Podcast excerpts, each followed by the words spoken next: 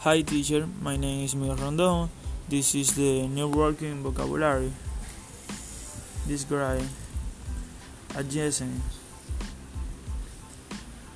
High speed. Optical fiber provide one another commonly time.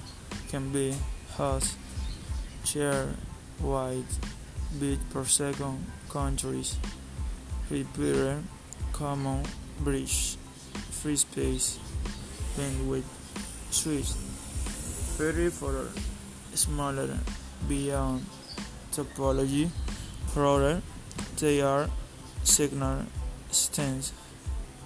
Switch their pair gateway same quarter cable server workgroup hub available standard.